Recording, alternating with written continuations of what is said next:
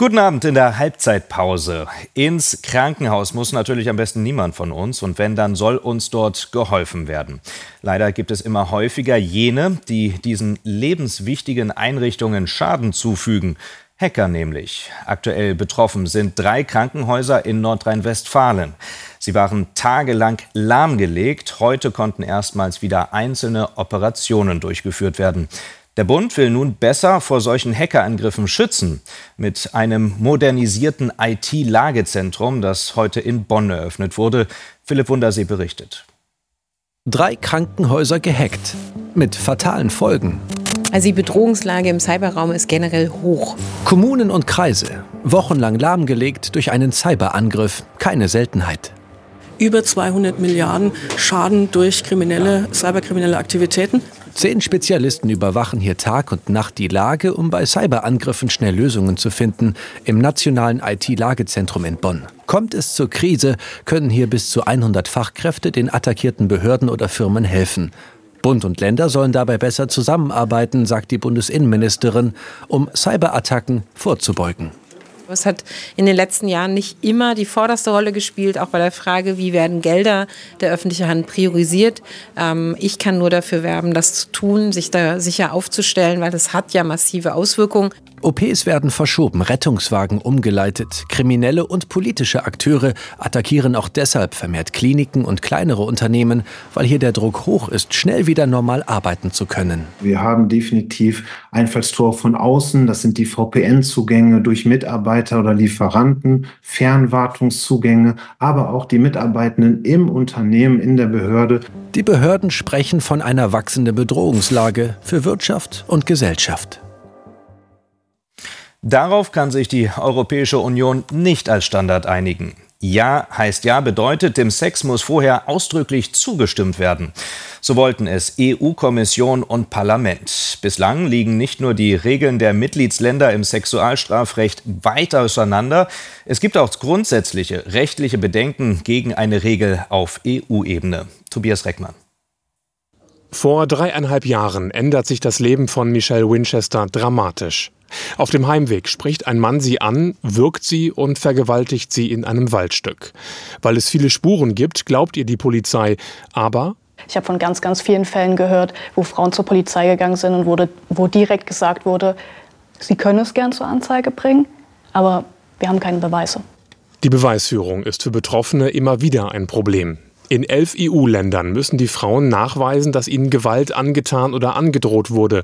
In Deutschland und Österreich gilt dagegen Nein heißt Nein. Wenn ein Opfer Ablehnung zeigt, gilt die Tat als Vergewaltigung. In einigen Ländern gilt sogar Ja heißt Ja. Dabei müssen alle Beteiligten Zustimmung signalisieren, sonst könnte der Sex als Vergewaltigung gelten. Es ist das umfassendste Schutzmodell und sollte nach dem Willen von Kommission und Parlament bald EU-weit gelten.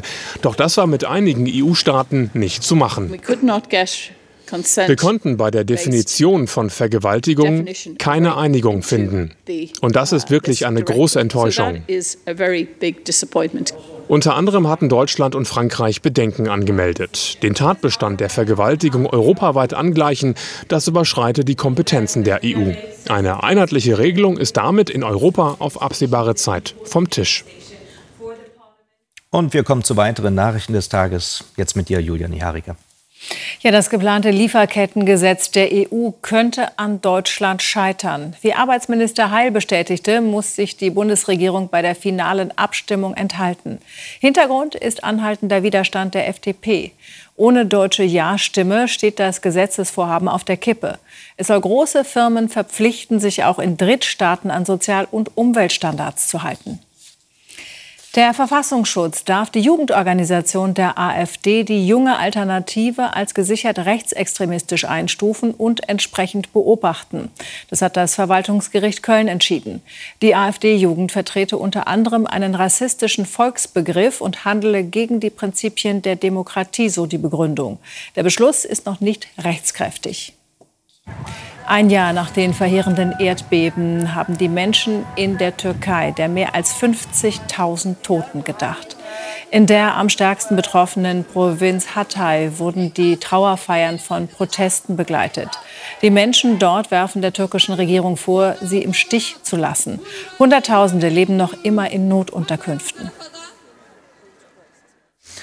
König Charles III. war zwar der älteste britische Monarch bei Amtsantritt, inzwischen ist er 75, doch trotz seines Alters denkt bei ihm noch niemand ans Aufhören. Schließlich ist die Krönung noch nicht einmal ein Jahr her. Doch seitdem Charles seine Krebserkrankung öffentlich gemacht hat, steht das Königreich unter Schock. Aus London berichtet Valerie Krall. Am Tag nach der Bekanntmachung bleibt König Charles seiner Haltung treu. Offen sein. Ein Winken für die Untertanen auf dem Weg in den Buckingham Palace. Die Botschaft, alles in Ordnung, zumindest den Umständen entsprechend. Denn die Nachricht von der Krebsdiagnose war ein Schock, auch für viele Briten. Oh, ich bin so traurig. Heute Morgen habe ich in der Kirche ein Gebet für ihn gehört. Ich bin sicher, dass alle für ihn beten. Es ist gut, dass er offen damit umgeht, auch für andere Krebspatienten. Denn so eine Diagnose ist ein schlimmer Schock. Wenn er da anderen helfen kann, ist das für alle gut. Schon vor anderthalb Wochen war Charles zur Behandlung im Krankenhaus wegen einer vergrößerten Prostata.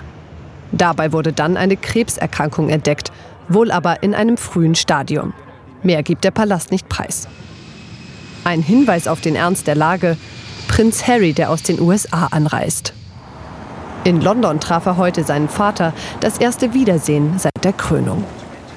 Auf seine anderen Familienmitglieder wird Charles nun zählen. Denn öffentliche Termine kann er vorerst nicht wahrnehmen. Die Staatsgeschäfte aber will er weiterführen. Dann eben aus dem Homeoffice. Und wir schauen noch schnell aufs Wetter. Viel Regen bis Freitag und im Norden zeitweise sogar Schnee. Und damit geht es jetzt wieder raus in die Kälte auf den Platz in Leverkusen zum Viertelfinale im DFB-Pokal mit Esther Sedlacek und Bastian Schweinsteiger. Und wir sehen uns morgen Abend wieder. Bis dahin. Tschüss.